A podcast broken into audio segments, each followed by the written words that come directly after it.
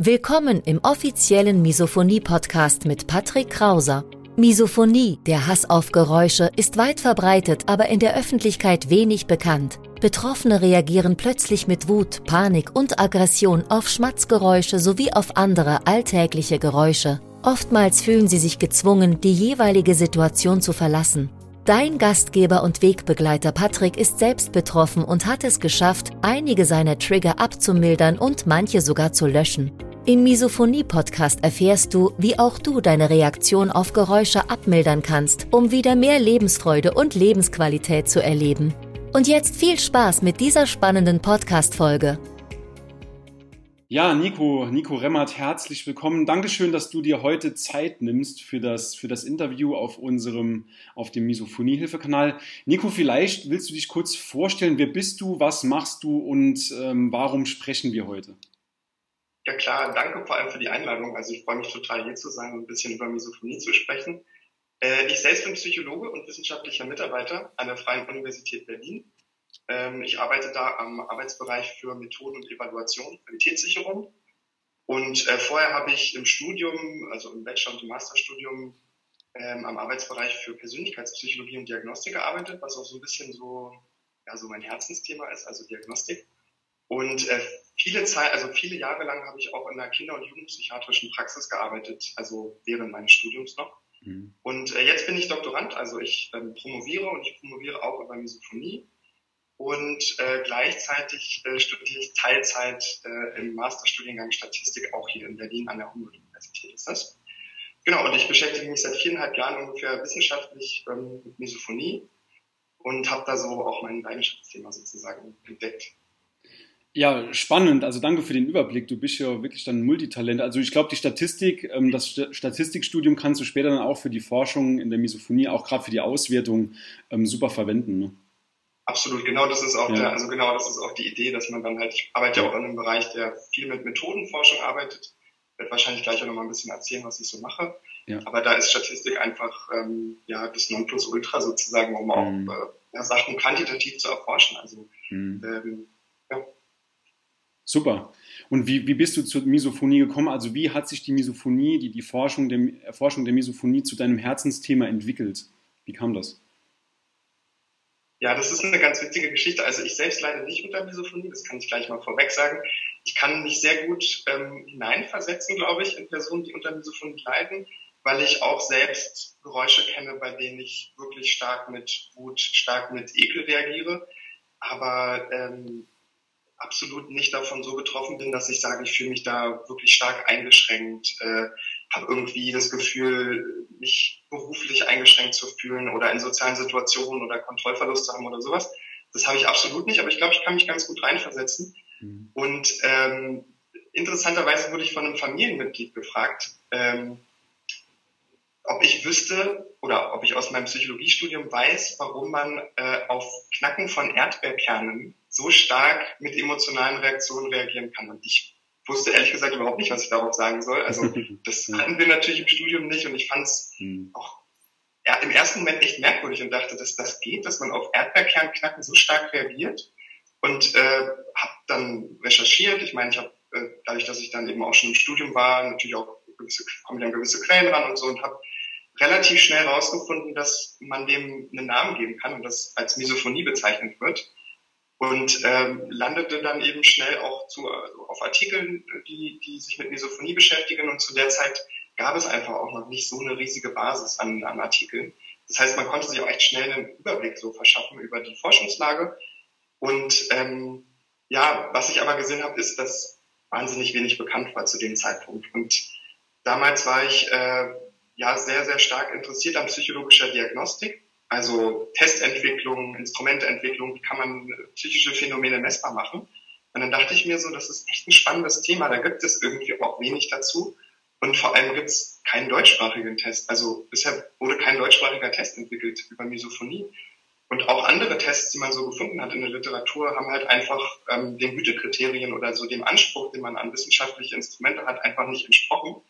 Und dann habe ich mich entschieden, selbst so einen Test zu entwickeln in der Bachelorarbeit, was wirklich eigentlich zu viel war für eine Bachelorarbeit, aber ich war da so, äh, so motiviert und dachte mir, das ist auch was, wo man was mit erreicht. Und Ähm, ja, da bin ich weiterhin. Also ich habe jetzt in meiner Masterarbeit äh, den Fragebogen weiterentwickelt und optimiert und glaube, dass ich jetzt ein Instrument entwickelt habe, was ziemlich gut ist und was jetzt auch äh, schon äh, im also Veröffentlichungsmodus sozusagen drin ist, also eingereicht wurde und sozusagen überprüft wird, ähm, ob das veröffentlicht werden kann. Mhm. Von daher, ja, so bin ich, so bin ich dazu gekommen. Spannend. Also das ist ein Test, um die Misophonie bei einem Betroffenen zu klassifizieren, also ein Punktesystem wahrscheinlich mit Schweregrad oder willst du da kurz erzählen? Ja, klar, gern. Also das ist ein Instrument, was praktisch die Diagnosekriterien von Misophonie messbar mhm. macht. Also es gibt, wenn du weißt, also weißt du sicherlich, dass es von Jager und Kollegen 2020 einen Artikel gab, der Diagnosekriterien von Misophonie ähm, ja, publiziert hat. Die haben auch 2013 schon angefangen damit und das war auch so die Grundlage meiner Arbeit. So habe ich die Bachelorarbeit, also den, den ursprünglichen Fragebogen entwickelt, also auf Basis der Kriterien von 2013 und jetzt eben für die Masterarbeit, die ich jetzt 2021, also nee, 2020 abgegeben habe, ähm, auf Basis der neuen Kriterien entwickelt. Und der Fragebogen ermöglicht es jetzt, ähm, die einzelnen Kriterien in Symptome sozusagen zu übertragen. Also dass ich mir die Kriterien vorgenommen habe und geschaut habe, welche spezifischen Symptome von Misophonie gibt es und äh, wie kann man die sozusagen bestmöglich mit Fragen messen. Und dazu gehört halt Ärgerreaktionen, Ekelreaktionen. Das ist so das Spektrum von, von so aversiven Reaktionen, die man auf Geräusche haben kann. Aber auch bis hin zu Vermeidungsverhalten, also ähm, ob ich vorausschauend vermeide oder ob ich ähm, in der Situation direkt vermeide. Wie stark ist mein Kontrollverlust? Also kann ich, kann ich mein Verhalten noch kontrollieren? Kann ich meine Gedanken kontrollieren? Kann ich meine Emotionen kontrollieren? Wie stark fühle ich mich beeinträchtigt von Geräuschen?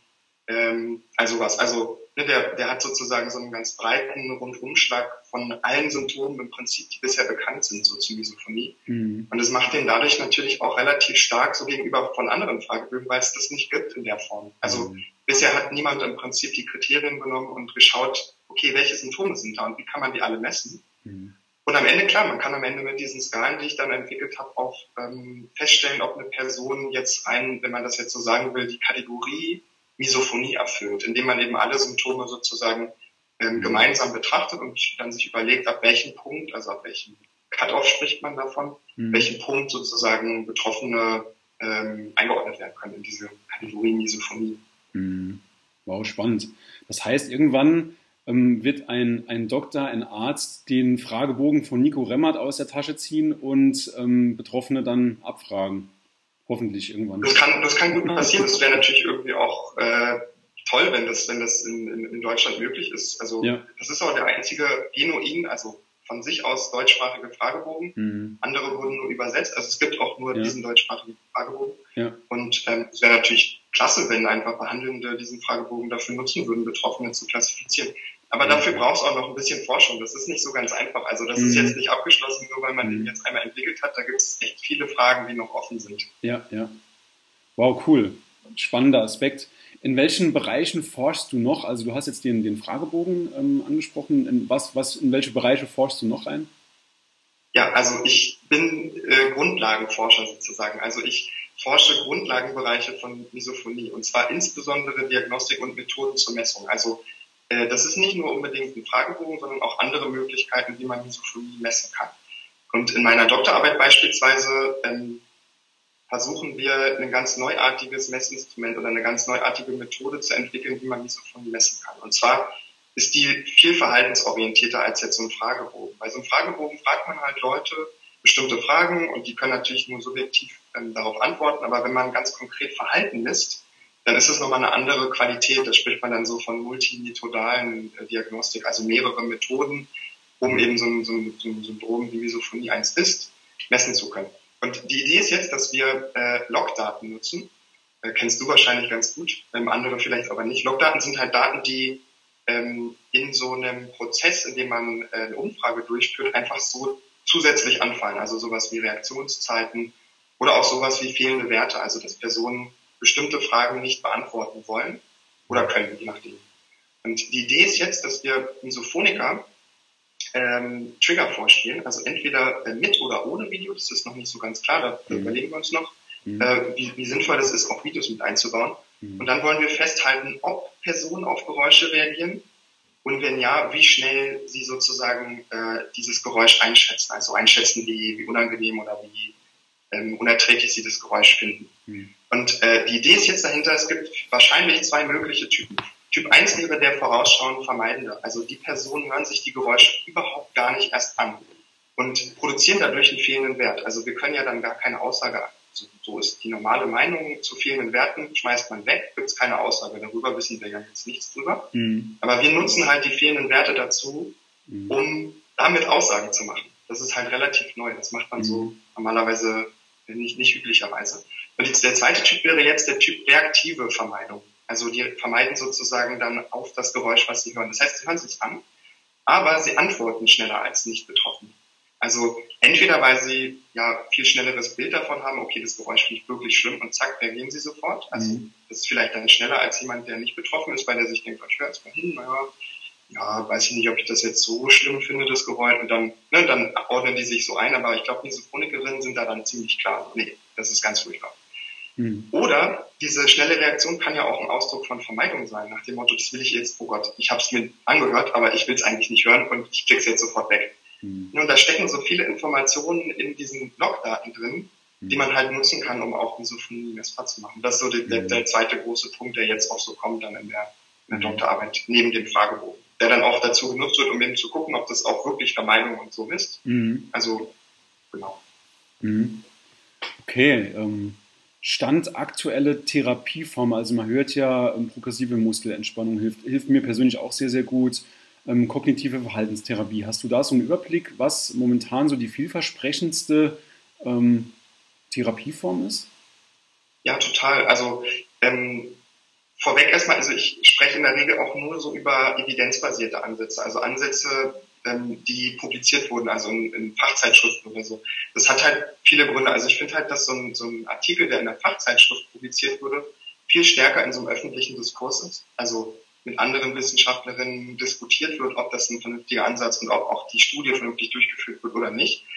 Und andere Wissenschaftlerinnen kontrollieren sich gegenseitig in dem Prozess der Veröffentlichung. Das heißt, mhm. da gibt es weniger Verzerrungen, da gibt es weniger so, also wenn man zum Beispiel eine Studie macht und die nicht veröffentlicht, kann es ja sein, dass man einfach, das nennt sich dann Confirmation Bias, also dass mhm. man möchte, dass die Ergebnisse auch wirklich das widerspiegeln, was man glaubt, also seine ja. Hypothesen auch bestätigen. Ja. Und das wird halt es wird halt auf jeden Fall reduziert, wenn man so Journal-Artikel sich anschaut. Mhm. Und da muss man leider sagen, gibt es echt wenig fundierte Forschung. Es gibt einfach mhm. viel zu wenig zu Misophonie. Nicht jetzt nur in der Therapie, also in Therapieform, sondern allgemein auch in Grundlagenforschung. Mhm. Da ähm, ist leider die Studienbasis noch ein bisschen zu gering.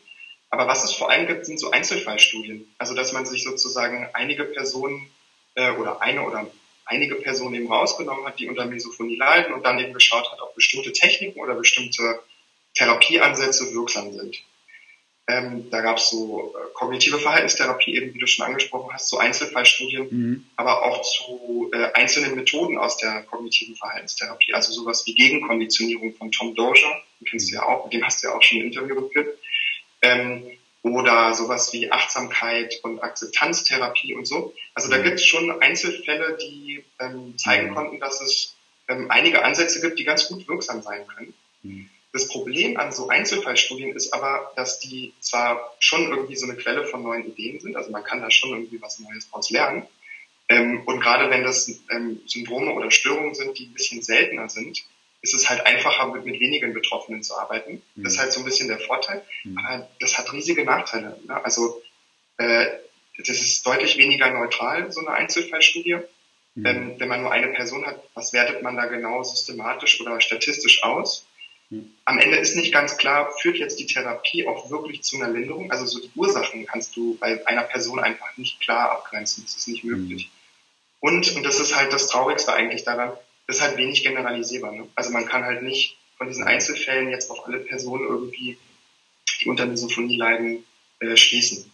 Mhm. Aber äh, es gab ja auch eine Studie, die äh, ein bisschen systematischer sich das angeguckt hat. Da hast du ja auch einen Blogartikel, äh, Artikel, glaube ich, dazu geschrieben über die Randomized Control Trial Studie, also mhm. randomisiert kontrollierte Studie.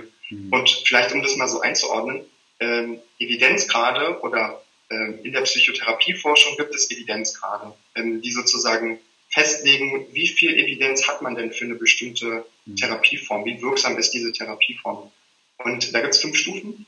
Und Einzelfallstudien sind so auf der dritten Stufe, also ziemlich niedrig, also eher so unter, unter Mittelfeld. Mhm. Und Randomized Control Trial Studien, also RCTs, sind auf dem Rang 1, also sind sozusagen Studien, die ähm, den höchsten Evidenzgrad haben. Mhm. Und noch höher ist praktisch nur noch, wenn man dann mehrere von diesen RCTs in einer Meta-Analyse, also in, in einer Analyse, die mehrere solcher Studien sich eben anschaut und mhm. Effekte über alle Studien hinweg sich anschaut, also so mhm. Meta-Effekte, wenn man so will.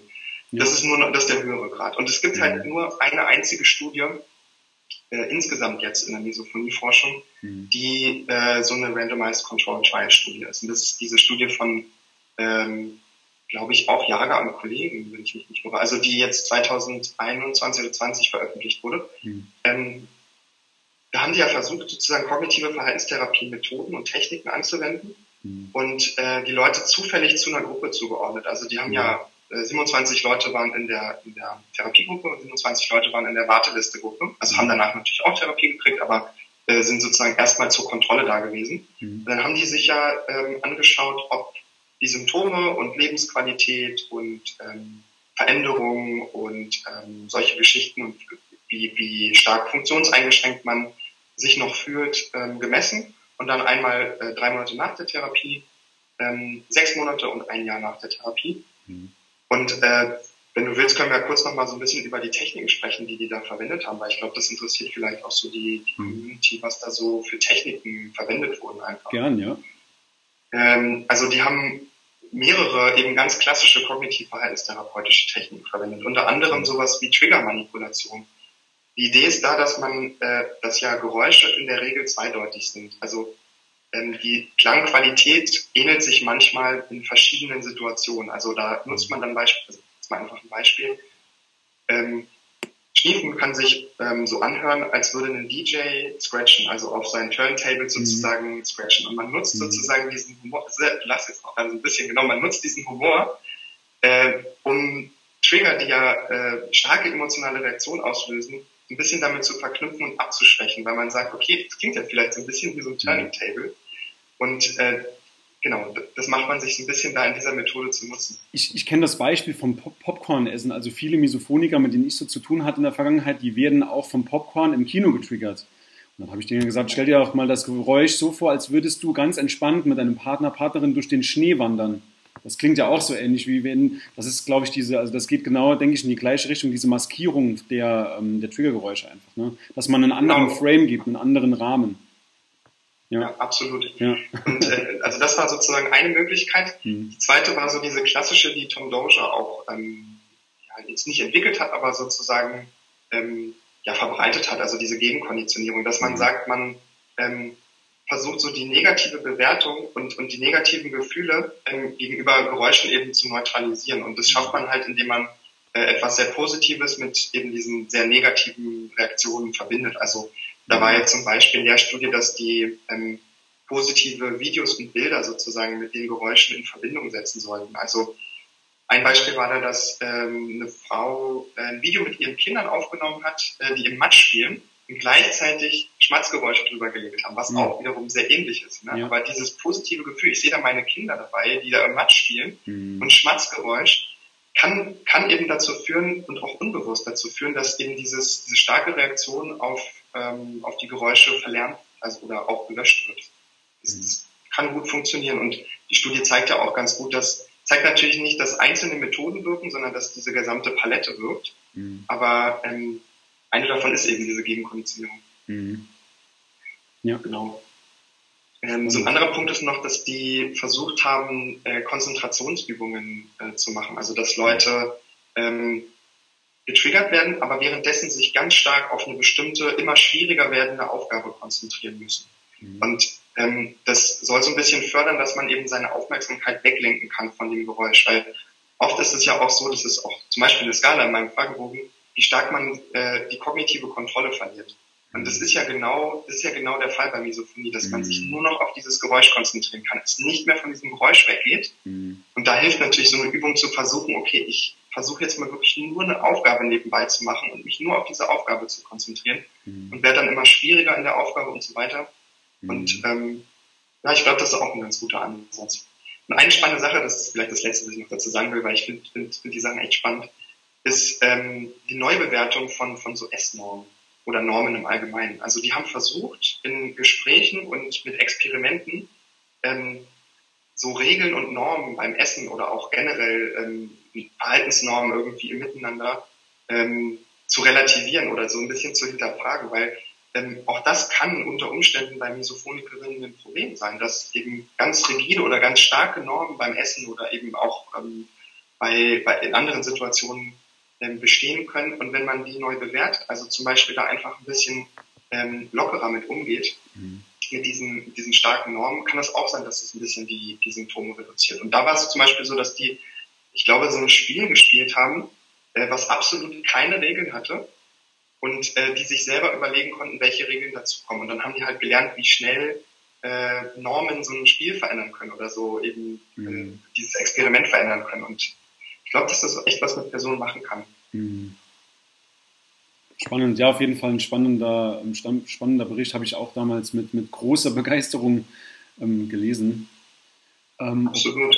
Ja. Und also was ich vor allem so spannend daran finde, ist, dass die Studie wirklich relativ gut gemacht ist. Mhm. Also ähm, und die Effektstärke auch riesig ist. Also man mhm. in, in, der Psychologie oder in der Psychotherapieforschung spricht man immer so von Effektstärken und mhm. vielleicht einfach mal so für Leute, die das nicht so kennen, das mal einzuordnen. So eine Effektstärke von eins würde bedeuten, dass sich die Patienten, die im Mittel, die darunter leiden, um eine Standardabweichung im Vergleich zu vor der Behandlung verändern. Das ist riesig. Das ist so, würde man ungefähr so sagen, dass 85 Prozent der Patienten im Schnitt oder dass es denen besser geht als dem Durchschnittspatienten vorher. Mhm. Und die Studie fand nicht eine Effektstärke von eins, sondern von zwei. Also mhm. rund zwei. Und das ist wirklich eine sehr starke Effektgröße. Klar, da gibt's, es ist natürlich auch keine Studie, die perfekt ist, das muss man auch dazu sagen. Und mhm. da spreche ich so ein bisschen aus meiner, ähm, aus meiner Messinstrumentenrichtung, sage ich mal. Äh, das Messinstrument, was die halt verwenden, ist nicht, also reicht eigentlich nicht aus, um erstens Misophonie zu ähm, diagnostizieren. Mhm. Und es ist ein bisschen fraglich, ob man überhaupt mit diesem Instrument ähm, über die Zeit äh, Misophonie messen kann. Also ob sich das nicht mhm. verändert, wenn man nochmal misst. Da gibt es halt so viele Effekte, die da eine Rolle spielen. Ne? Irgendwie, mhm. du erinnerst dich nochmal an die Fragen, die davor waren. Äh, wenn das deine eigenen Standards, wie auch immer. Also da kann mhm. auch viel passieren und dann weiß man am Ende nicht, ob man wirklich noch Misophonie misst oder nicht irgendwie dann doch nochmal was anderes oder eine andere Struktur. Mhm. Das ist ein bisschen das problematische Messung ist immer so ein, immer ja. so ein riesiger Punkt. Deswegen ja. das ist so meine Leidenschaft auch, weil ja. nur wenn man vernünftig und korrekt misst, dann kann man auch korrekte Aussagen über ähm, Therapie, über Ursachen, über was auch mhm. immer machen. Mhm. Deswegen ist es so ein bisschen meine Leidenschaft, auch wenn es vielleicht nicht jeder immer so nachvollziehen kann, weil es schon ein bisschen sehr theoretisch ist, mhm. aber ja, einfach wahnsinnig wichtig und insbesondere bei der Misophonie aus meiner Sicht. Ich glaube, da gibt es auch eine Parallele zur Betriebswirtschaft. Auch dort kann man nur fundierte, gute Entscheidungen treffen, Managemententscheidungen, wenn man wirklich die, die fundierte Datenbasis hat. Ne? Ähm, ja, ganz klar. Also kann ich diese, diese Leidenschaft kann ich auf jeden Fall, kann ich auf jeden Fall verstehen.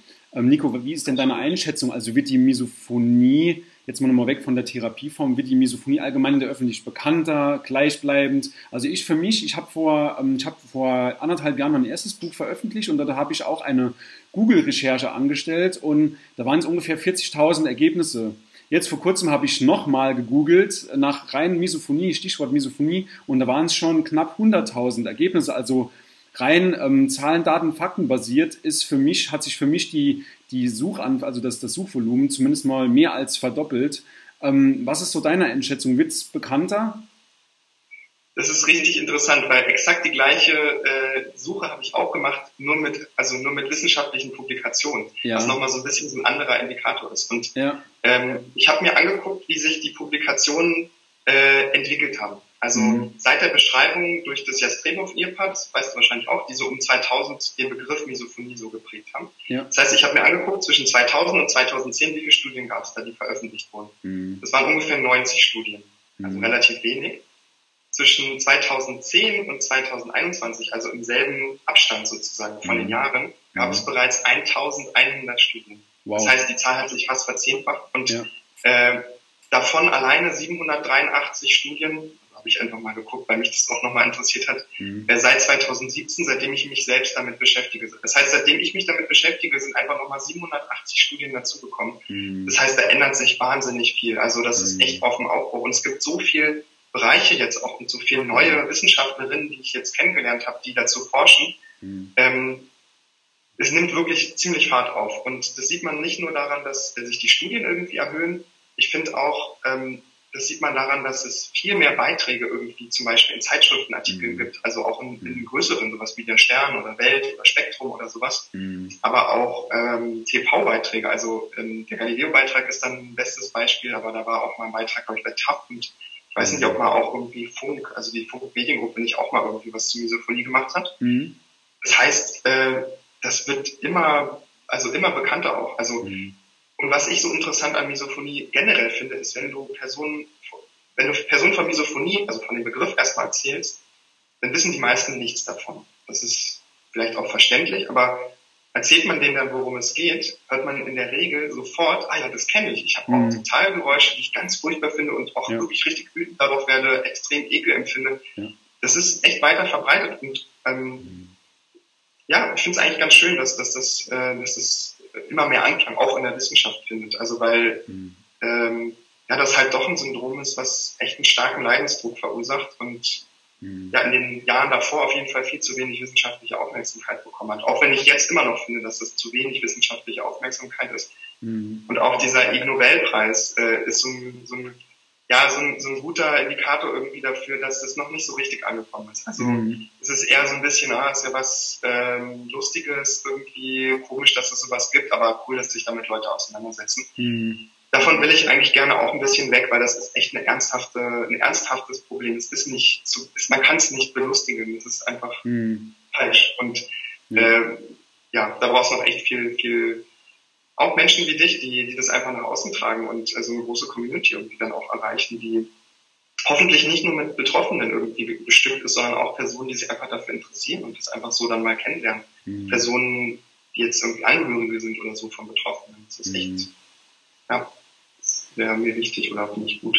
Absolut, also teile ich zu 100 Prozent. Die Angehörigen, die darf man bei der ganzen Geschichte nicht vergessen. Also wenn ich da an meine Partnerin denke, wie, wie die, was die teilweise mit mir mit, mitmachen musste, als wir noch nicht offen und transparent darüber gesprochen haben, das war für die ja auch ein extremer Leidensdruck. Die hat alles auf sich projiziert. Ne? Wenn ich aufgesprungen bin oder den Fernseher lauter gemacht habe, geflüchtet bin, ähm, sie hat es auf sich projiziert und natürlich ja. ähm, verständlicherweise, sie wusste es nicht besser. Ne? Insofern, ja. ja. also der Leidensdruck bei Angehörigen ist, ist genauso groß. Ne? Oder ähnlich. Absolut. Ne? Ja. ja, total. Ja. Ja, ähm, wenn wir jetzt mal in Richtung Eintragung gehen der Misophonie in einen, in einen Katalog DSM bzw. ICD, was ist denn so deine Einschätzung? Wird das irgendwann kommen oder ähm, was, was denkst du? Und hätte, hätte das vielleicht sogar Vorteile? Ähm, vorweg, ich glaube, das hätte Vorteile. Ich glaube aber auch, das hätte Nachteile. Mhm. Und ich glaube, dass das ähm, nichts ist, was man mittelfristig sehen kann. Mhm. Ähm, kurzes, kurze Einordnung. Also die, das ICD-10, das ist der Vorläufer vom jetzigen oder von dem ähm, ICD-11, was jetzt 2022 kommen wird, mhm. wurde 1996 in Deutschland veröffentlicht. Das heißt, 26 Jahre später kommt ein neues ICD raus. Mhm. Muss man sich mal einfach auf der Zunge zergehen lassen, wie viel Zeit dazwischen vergeht. Und mhm. im neuen ICD 11, was jetzt 2022 rauskommt, ist Misophonie nicht drin. Mhm. Das heißt, man kann sich ausrechnen, wie lange das dauern wird, bis es dann im ICD 12, äh, wenn es dann veröffentlicht würde, mhm. ähm, äh, reinkommen würde. Ja. Gleiches mit dem DSM. Das ist auch, da hat es auch 19 Jahre gedauert, bis das äh, DSM 5 rauskam. Mhm. Ähm, ist halt ein langer Prozess. Ich finde, das sieht man auch super, wie, wie lange solche Diagnosesysteme auch an ihren Diagnosen und an ihrem System festhalten. Bestes Beispiel Homosexualität war bis 1992 im ICD-10 als äh, psychische Störung, also ich glaube, nee, im ICD-9 und dann zum ICD-10 eben nicht mehr als äh, psychische Störung ähm, klassifiziert. Auch ein Wahnsinn, dass das so lange ähm, als psychische mhm. Störung anerkannt wurde. Ja. Ähm, ich glaube aber, um ist wahrscheinlich nicht so die allgemeinste Meinung, aber ich glaube, dass es bei Misophonie absolut verfrüht wäre, das jetzt in ein Diagnosesystem aufzunehmen. Denn es gibt wirklich zu wenig Grundlagenforschung. Ähm, wir wissen einfach wirklich immer noch nicht genau, was Misophonie genau ist. Das mag vielleicht für Betroffene mal komisch klingen, weil, also Betroffene wissen ja, was Misophonie ist, Aber das ist nicht so heterogen, äh, nicht, nicht so homogen, also dass man sagen kann, irgendwie alle Betroffenen sind ja gleich in der Misophonie. Es gibt ja so große Unterschiede ähm, in der Ausprägung der Symptome. Welche gehören dazu, welche gehören nicht dazu, welche müssen auch dazugehören. Woher kommen die Symptome? Das sind alles Fragen, die total offen noch sind. Mhm. Und was man ja jetzt auch gesehen hat, 2021 gab es ja erst den ersten Konsens. Also da haben sich jetzt mal Expertinnen äh, entschieden, mhm. das ist jetzt die Definition, die wir für jetzt, zum jetzigen Zeitpunkt mhm. als die Definition erachten, die, ähm, die ja von Wissenschaftlerinnen allgemein, die sich mit Misophonie auskennen, geteilt wird. Mhm. Und ja, äh, es gibt viele Dinge, die unklar sind. Therapiemöglichkeiten sind unklar. Und wenn das unklar ist, kann das nicht in ein Diagnosesystem kommen. Das geht einfach nicht. Mhm. Ähm, und das will ich echt noch sagen, also zu Nachteilen. Äh, wenn so eine Störung oder so ein Störungsbild in, in das ICD-10 kommt, dann bedeutet das auch immer, dass Personen so ein Label kriegen, ein Etikett kriegen, Misophonie. Ne, das ist halt, das, das, es gibt auch viel Forschung dazu, dass solche Systeme und solche Kategorien, die man dann, oder solche Störungskategorien etabliert, dass die dazu führen, dass Personen sich stigmatisiert fühlen oder dass sie eben ausgegrenzt werden von anderen, weil eben dieser Stempel dann da drauf ist, mhm. Misophonie. Das ist vielleicht bei Misophonie nicht so stark wie jetzt, wenn man zum Beispiel an Schizophrenie denkt oder auch an Depression. Ich meine, das, das, niemand sollte sich dafür schämen. Also um Gottes Willen, das ist, das ist halt trotzdem leider, leider Realität, dass Personen noch dafür ausgegrenzt oder stigmatisiert werden. Und das, das mhm. kann eben genauso auch eben dann passieren, wenn Misophonie aufgenommen wird. Mhm. Und ein Problem ist natürlich, so eine Kategorie vereinfacht natürlich die Realität. Ähm, man wird damit auch dieser Dimensionalität, was ich ja gerade schon gesagt habe, also dass, dass ähm, unterschiedliche Symptome in unterschiedlicher Stärke vorliegen können und das ja nicht, kannst ja nicht sagen, ach jetzt, also das kann man so sagen, aber das vereinfacht dann einfach die Realität. Ja, dann, dann wird man dem nicht mehr unbedingt gerecht, dass es da Abstufungen einfach auch geben kann. Mhm. Und ein großes Problem ist, das hat man bei Burnout gesehen, falls, falls du dich da irgendwie erinnerst, da gab es ähm, ein relativ schnelles, ähm, ja, so, so ein anerkennendes Konstrukt des Burnout als, als bewiesene Realität. Und es hat sich aber herausgestellt, dass das nicht, das ist keine psychische Störung, das ist, also, das hat sich relativ schnell herausgestellt, ähm, dass das vorschnell war. Und ich hoffe einfach, oder ich würde mir vorstellen können, dass wenn das mit Misophonie passiert, dass das ins ICD kommt, dass das auch vielleicht zu vorschnell war. Mhm. Ohne sagen zu wollen, dass es Misophonie nicht gibt oder dass es nicht mhm. bewiesene Realität ist oder sonst was. Wir mhm. wissen es nur halt einfach nicht konkret. Und das ist wichtig, das vorher zu wissen, bevor wir mhm. wirklich so, ein, so, eine starke Kategorie irgendwie einordnen. Mhm. Ja, das, das, das, ist so irgendwie mein Punkt, den ich da treffen will. Mhm. Aber klar, das hat Vorteile. Man kann halt über so Richtlinienverfahren, also Verfahren, die über die Krankenkasse ähm, bezahlt werden in der Psychotherapie, ähm, also kann man halt abbrechen, wenn es im ICD oder im DSM steht. Mhm. Und man, lässt, man kann natürlich auch viel einfacher mit ähm, Forschung, also in der Forschung oder mit, ähm, mit Menschen aus der Praxis kommunizieren, wenn man sagt, okay, jemand hat Misophonie, dann weiß man, okay, das sind die und die Kriterien, der erfüllt das und das. Mhm. Das ist eine einfachere Kommunikation. Natürlich auch dem geschuldet, dass das die Komplexität ausnimmt. Das macht die Kommunikation einfacher, das ist klar. Stimmt. Ja. Ähm, und ist natürlich eine gute Grundlage für Studien, ne, wenn man sich an so Kategoriensysteme hält oder so an, an mhm. Kriterien. Ja. Ich, also nicht umsonst habe ich halt auch diese Kriterien erstmal genutzt, die es jetzt so gibt, mhm. äh, um in meinen Fragebogen aufzubauen, weil das schon auch, das hat auch einen riesen Vorteil zu sagen, okay, wir können jetzt halt auch nach diesen Kriterien sagen, okay, da leidet jemand unter Misophonie nach Kriterien. Mhm. Ähm, und ja, ich glaube, das, äh, das, damit, damit reicht es auch erstmal zu sagen, wir haben Kriterien, die in der Forschung etabliert sind, äh, von Jager und Kollegen, die eben diesen Katalog mit den Kriterien veröffentlicht haben, der muss weiterentwickelt werden, der muss überprüft werden. Es braucht eine vernünftige Theorie über Misophonie, die gibt es noch nicht. Es gibt keine Theorie zu Ursachen, es gibt auch keine Theorie über die, über die Kriterien, woher die kommen, warum die so sind. Ähm, das braucht es erstmal. Mhm. Und ich glaube, dass das erstmal ganz gut so, wie es ist, dass es ähm, diese Forschungskriterien gibt. Mhm.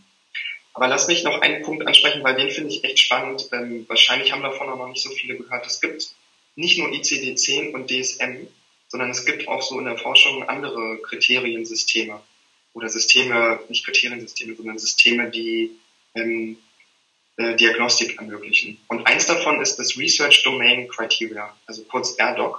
Mhm. Und das ist so ein System, das ein bisschen übergreifender ist. Also die versuchen sozusagen ähm, Syndrome oder psychische Störungen ähm, nicht als Kategorie zu sehen, sondern äh, dimensional auf ganz verschiedenen Ebenen, also mit verschiedensten Daten, mit verschiedensten Forschungsbereichen, unterschiedliche Domänen und Datenebenen. Also von Genetik über Moleküle bis hin zu kognitiven Systemen, bis hin zu Verhalten, Fragebögen, Daten etc. Also wirklich das komplette Spektrum. Mhm. Und ich glaube, das ist auch so ein, so, ein, so ein Pfad oder so ein Weg, wo man sich hinbewegen sollte, auch in der Diagnostik allgemein. Mhm. Ähm, und ja, ich glaube, dass ich da mit meinem Instrument, glaube ich, einen ganz guten Beitrag geleistet habe, weil es nämlich genau beides ermöglicht. Man kann die Kategorie Misophonie schon einordnen mit dem Instrument, aber man hat halt diese einzelnen Symptome und man kann die dimensional messen. Man kann einfach sagen, das ist höher, das ist weniger hoch. Man kann es sozusagen auf verschiedenen Ebenen der, also der, der Symptome einordnen. Mhm. Und ich glaube, das ist, das ist wichtiger, als zu sagen, Label Misophonie fertig. Mhm. Ist in einem System drin. Mhm. Das ist meine Einschätzung. Mhm. Okay. Okay, du hast es eben schon mal kurz angesprochen und zwar der erste generelle Konsens im April 2021. Hat das deiner Einschätzung nach oder deiner Erfahrung nach irgendwie ähm, Auswirkungen auf die Forschung? Hat sich da etwas getan oder? Hm, also man muss allgemein sagen, dass so publizierte Forschung, also wenn es jetzt einen Einfluss auf die Forschung hat, gehe ich davon aus, dass du dann auch meinst, so publizierte Forschung und die funktioniert halt viel langsamer. Mhm. Also wenn man einen Artikel einreicht, dann dauert das echt ein halbes Jahr bis ein Jahr, bis der ähm, durch den Prozess, also Peer-Review-Prozess, mhm. da bewerten sozusagen andere Wissenschaftlerinnen ähm, das, was du eingereicht hast und ähm, mhm. dann wird es irgendwann veröffentlicht. Mhm. Ähm, das heißt, man kann jetzt noch nicht Einflüsse von einem Artikel aus, äh, aus dem April 2021 sehen. Mhm. Ähm, ich weiß halt auch nicht, ob es spezifische Projekte gibt, die jetzt gerade laufen. Das kann ja auch sein, dass es jetzt spezifische Projekte gibt, die gerade laufen, die ähm, eben angeregt wurden durch diesen Konsens. Ähm, es gibt aber leider halt auch nicht generell nicht so viele Forschungsbereiche in Deutschland oder im deutschsprachigen Raum. Also mir bekannt ist die Universität Bielefeld, die einen ganz starken Misophonie-Fokus hat und die echt eine tolle Forschung machen. Mhm. Ähm, ich kenne auch die Universität Wien und Salzburg, die ähm, oft auch Masterarbeiten und Bachelorarbeiten zur Misophonie veröffentlichen oder mhm. beziehungsweise nicht veröffentlichen, aber durchführen. Mhm. Und ich kenne halt noch Gerhard Gröbel, also Professor Gröbel, den du auch schon im äh, Gespräch hattest, der mhm. ja aus der Tinnitus-Liga ist, aber auch nicht genuin, also nur äh, über Misophonie forscht, sondern mhm. eher so auf Tinnitus-Hyperakusis. Mhm. Ähm, so viele Bereiche gibt es da leider nicht. Deswegen ist die Forschung in Deutschland vielleicht ähm, auch sowieso leider noch, oder würde ich mir noch wünschen, dass die wirklich noch stärker ähm, so in Antritt kommt und äh, sich da stärker auch Misophonie irgendwie annimmt. Das, das mhm. würde ich mir, also würde ich mir auf jeden Fall wünschen.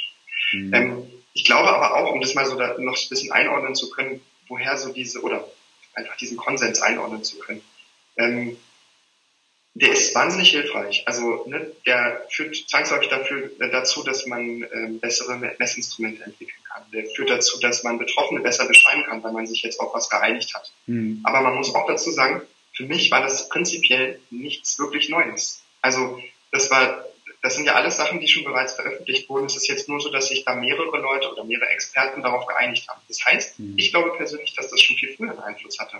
Weil die Studien gab es ja schon eine Weile. Also das, das schwingt immer so mit. Das ist nicht so, dass jetzt, okay, bam, jetzt haben wir diese, diese Expertise, diese Expertisenmeinung und jetzt ändert sich alles. Mhm. Das war vielen Forschenden vorher schon bewusst, welche, welche Sachen dazu sehr, sehr wahrscheinlich dazugehören.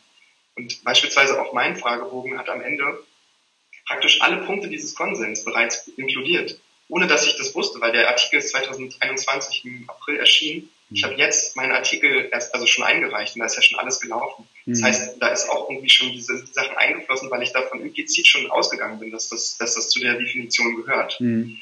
Das zeichnet sich eben auch in so Artikeln ab, weil viele Leute sprechen dann über die gleichen Sachen, also sind die sich schon im Prinzip einig, das, das merkt man schon. Mhm. Ich finde es aber toll, dass dieser Artikel veröffentlicht wurde, weil jetzt einfach auch nochmal viel leichter so einen Überblick, also ne, man guckt sich diesen Artikel an und man hat sofort einen Überblick, was ist Misophonie. Man muss nicht einzelne Artikel lesen und so, sondern man liest mhm. diesen Artikel und man hat sofort einen Überblick. Mhm. Das ist halt wahnsinnig cool. Und ähm, ja, werden wir sehen, was das noch so für Einflüsse hat.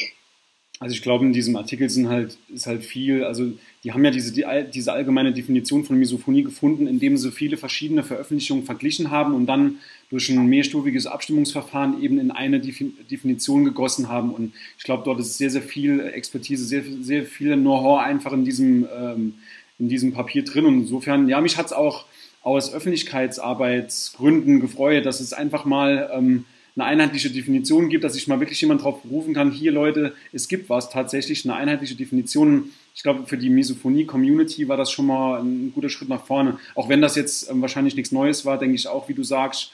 Aber ich denke rein so aus, aus Verkaufssicht, aus Marketing-Sicht, sagen wir mal, ist das ein toller Schritt gewesen, um einfach die Misophonie nochmal öffentlich wirksamer zu machen. Ne? Absolut, das ist auch mein Punkt. Also ich würde mhm. auch sagen, dass das wirklich, also auch was du jetzt angesprochen hast, dass das öffentlichkeitswirksamer ist und so, mhm. das, das ist echt ein riesiger Punkt und das mhm. freut mich auch, dass das, also dass man da sich jetzt auch echt auf einen wissenschaftlichen Artikel mhm. ähm, ähm, ja, basieren kann und sagen kann, okay, das, ähm, es gibt eine offizielle mhm. oder zumindest eine konsensuelle, also von wirklich vielen Experten mhm. veröffentlichte Definition, auf die, der man sich ähm, berufen kann. Ja. Ja, schön. Nico, auf, auf Basis deiner, deiner Forschung, deiner ganzen Erfahrung, die du jetzt schon ähm, wissenschaftlich gesammelt hast in Richtung Misophonie, was können denn Betroffene deiner Ansicht nach am besten tun? Was, welche Möglichkeiten gibt's? Ja, also meine Forschung ist ja gar nicht so anwendungsorientiert. Ich bin ja eher ein ähm, Forscher, der eben ja, die Grundlagen erforscht. Ähm, aber ich habe halt, dadurch, dass ich natürlich auch feststellen muss, welche Symptome alle dazugehören und wie der Forschungsstand ist, habe ich natürlich auch einen ganz guten Einblick darin. Mhm. Ähm, ich kann nur sagen, äh, wenn man sich wirklich stark belastet fühlt und das Gefühl hat, ähm, sozial, beruflich oder sonst irgendwie eingeschränkt zu sein durch Misophonie, egal in welcher Form, unbedingt professionelle Hilfe suchen. Und diese professionelle Hilfe gibt es. Weil mein, mein Eindruck ist, oft gewesen, dass sich Betroffene scheuen, Hilfe zu suchen. So ähnlich wie bei Depressionen mhm. oder bei Angststörungen oder so. Dass man immer noch so denkt, hm, muss ich jetzt wirklich deswegen zu einem Psychotherapeuten? Das ist für mich eine, das, das, das ist nicht, davon muss man sich wirklich freimachen. Das ist keine Schande, zum Psychotherapeuten zu gehen. Das ist nicht der eigene Fehler, dahin zu gehen. Man ist dadurch nicht weniger wert. Das ist wichtig, sich Hilfe zu suchen, wenn man Hilfe braucht. Und der andere Punkt, der mir oft auffällt, ist, dass ähm, das Gefühl habe, dass einige Betroffene glauben, dass es eine spezifische, ganz für Misophonie also zugeschnittene Therapieform geben müsste, die es ja so noch gar nicht gibt oder die nicht entwickelt wurde. Und auch das, glaube ich, ist nicht richtig. Das zeigt beispielsweise ja auch dieses, ähm, dieser randomisiert kontrollierte äh, Versuch oder diese Studie über die äh, Wirksamkeit der kognitiven Verhaltenstherapie, von, bei der, also von der wir vorhin gesprochen haben. Mhm. Ähm, es gibt Möglichkeiten auch mit Richtlinienverfahren, also Verfahren, die von der Krankenkasse abgerechnet werden, ähm, sich Hilfe zu suchen. Dabei ist nur wahnsinnig wichtig, dass man sich überlegt, welche Techniken werden da verwendet. Weil oft ist es so, dass dann eben auch Behandelnde nicht so ganz wissen, ähm, wie sie mit Misophonie umgehen, weil sie dazu einfach wenig, also dafür wenig Erfahrung haben. Das heißt, da wird auch viel so ein bisschen von den Betroffenen verlangt. Ne? Die müssen selber auch so ein bisschen sich auskennen. Die müssen wissen, eine starke Konfrontation, also eine massierte Konfrontation mit Geräuschen führt nicht zur Linderung. Ne, aber eine Konfrontation im Allgemeinen kann schon zur Linderung führen. Das ist auch so ein, so ein Mythos irgendwie, der so besteht, als würde man nie sich mit diesen Geräuschen konfrontieren dürfen, weil es dann immer schlimmer wird. Mhm. Das ist auch nicht ganz richtig. Das zeigt ja diese Gegenkonditionierung, diese Stimulusmanipulation, ähm, von denen wir auch von gesprochen haben. Mhm. Es geht. Es muss nur in einer bestimmten Art passieren. Und mhm. ähm, ich kann nur dafür plädieren, diese Studie vorlegen, dem Behandler, also diesen, diesen Randomized Control Trial. Da gibt es auch ein Beiblatt, also so, das nennt sich Supplementary, das ist dann immer sowas, was zusätzlich noch zu der Studie veröffentlicht wird. Da haben die ganz klar beschrieben, wie sie das machen, also wie die auch diese Übungen und so machen. Ausdrucken, mit hinbringen zum Therapeuten mhm. oder der Therapeutin. Mhm. Ähm, das sind ja alles behandelnde Personen, die kennen sich dann aus. Also die, die haben ja alle Techniken der kognitiven Verhalten oder einen Großteil der Techniken der kognitiven Verhaltenstherapie intensiv mhm. gelernt. Das heißt, die kennen sich damit aus. Die mhm. müssen nur wissen, was sie machen müssen. Mhm. Das ist bei Misophonie vielleicht an einigen Stellen ein bisschen anders.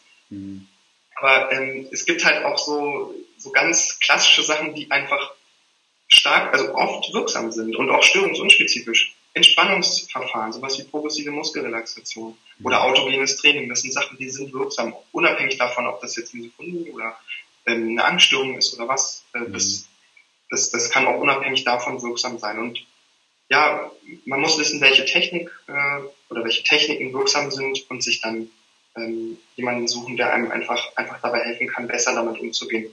Und ähm, so ein Punkt, den auch viele immer sehen, ist, dass es ja eben noch nicht im, ICD ist. Und deswegen ist es wahrscheinlich auch schwieriger, eben einen Therapieplatz bezahlt zu bekommen, weil ja dann schwierig ist, eine Diagnose zu stellen.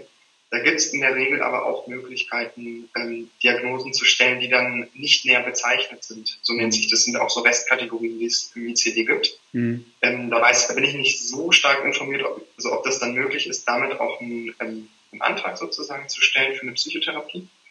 Aber ähm, es ist absolut ein Versuch wert. Und ähm, wenn man das Gefühl hat, eingeschränkt zu sein, dann muss man sich Hilfe suchen. Und wenn es, und das finde ich halt wahnsinnig toll, dass du das halt auch gemacht hast, und wenn es eben Hilfe zur Selbsthilfe ist, also sich ähm, Bücher sucht, die einem ähm, eine Hilfestellung geben können, ähm, ne, mit dem Umfeld sprechen, sowas wie eben deine Bücher, die du da veröffentlicht hast, die mhm. teilweise einfach auch äh, Verfahren oder Techniken der kognitiven Verhaltenstherapie bereits äh, inkludiert haben. So. Ähm, nur eben in der Selbsthilfe. Manchmal ist es aber auch besser, wenn man ähm, das nicht schafft, mit Selbsthilfe da rauszukommen, äh, sich eben jemanden Professionelles zu suchen, der einen anderen Abstand zu einem hat und eine therapeutische Beziehung aufbaut, in der man einfach wirklich die Probleme angeht und besser löst. Und das ist einfach mein Plädoyer dafür. Also Hilfe suchen ist so wichtig. Mhm. Ja, schönes, schönes Schlusswort. Vielleicht hast du noch ein paar abschließende Worte für die, für die Misophonie-Hilfe-Community, Nico? Ähm, war eigentlich alles schon drin. Hm, bitte? War eigentlich jetzt schon alles in, in deinem Schlusssatz, war eigentlich schon fast alles drin. Also Mut machen, ähm, ja, professionelle Hilfe suchen, sich ja. nicht dafür, dafür, schämen, drüber sprechen. Also, ähm, ja. Absolut. Ja, ich bin, äh, was ich noch sagen will, ich bin wahnsinnig beeindruckt davon, wie schnell einfach auch diese Community irgendwie gewachsen ist. Also sowohl auf, äh, also es gibt ja auch so eine starke Facebook-Gruppe, die ist auch, als ich, als ich da war, äh, also zuerst, als ich da geforscht habe, ähm, waren so 700 Leute oder so ungefähr drin. Jetzt sind da fast 3000 Leute drin innerhalb von vier Jahren. Mhm. Bei dir, wie schnell einfach die Community auf 1200 Leute oder so gewachsen ist, mhm. finde ich schon toll. Und ähm, ich glaube auch, auch, dass so Kanäle wie deiner und die Community einfach so stark davon profitiert, sich gegenseitig einfach zu helfen mhm. und äh, sich miteinander zu vernetzen. Und dein Ansatz jetzt mit ähm, Experten zu sprechen, äh, ist einfach cool, weil, also, weil das einfach Betroffene mit Experten zusammenführt. Die lernen einfach Sachen, die, ähm, die aus der Wissenschaft kommen und können dann viel gestärkter eben auch sich Hilfe suchen, weil sie einfach wissen, okay, das, das habe ich gelernt, das, das gibt's, den, den Artikel lade ich mir runter, gucke ich mir an, so, das, das ist ja was, was äh, eine, eine riesige Ressource ist. Deswegen mhm. freut mich, dass, dass es einfach auch diese, diese Community gibt. Mhm. Ja, Dankeschön. Also ich versuche einfach diese, diese Nähe zu schaffen zwischen, ähm, zwischen allen Misophonikern, einfach untereinander auch zu vernetzen, sich auszutauschen, Selbsthilfe-Tipps zu geben. Und ja, ich meine, ähm, ich glaube, dass das hilft allein schon, wenn man, wenn man einfach weiß, das Kind hat einen Namen. Das hat mir damals, ich habe auch das, ja, ich meine, ich, ich verbreite die, die, die Geschichte am Internet immer wieder, dass ich vor fünf Jahren oder vor, vor fünf, sechs Jahren äh, mir das Buch von Tom Dozier gekauft habe, vor fünf Jahren, und dann mit Tränen in den Augen auf der Couch gesessen habe, dieses Buch gelesen habe. Das war für mich einfach das war für mich der Game, Game Changer. Seitdem geht es halt bergauf und das will ich halt einfach weitergeben und weil ich weiß, dass allein das schon hilft, drüber sprechen, sich nicht dafür schämen, auch was in Richtung Selbstbewusstsein angeht, Selbstakzeptanz, Selbstwert aufbauen, dass man sich eben nicht zu schade ist, zu flüchten, dass man wirklich, ähm, ja, dass man für sich selbst einsteht. Das sind so wichtige Sachen und ich glaube, es sind oft auch die, die kleinen Dinge, die halt schon helfen, die kleinen Schräubchen, an denen man drehen kann, um halt im, im Daily Life einfach was, was, was besser zu machen. Das ist einfach an Lebensqualität nochmal nach oben geht. Also ja, bin ich vollster Überzeugung. Und bei mir klappt es ja auch. Warum nicht auch bei einem anderen Misophoniker? Ne? Genau. Absolut, würde ich so unterschreiben. Das ist echt genau der Punkt. Ja. Nico, dann danke ich dir sehr, sehr herzlich. Vielen lieben Dank, dass du dir die Zeit genommen hast. Super, super guter Content. Ich freue mich extrem auf das Video und ähm, ja, wünsche dir alles Gute. Dankeschön. Danke, danke dir auch.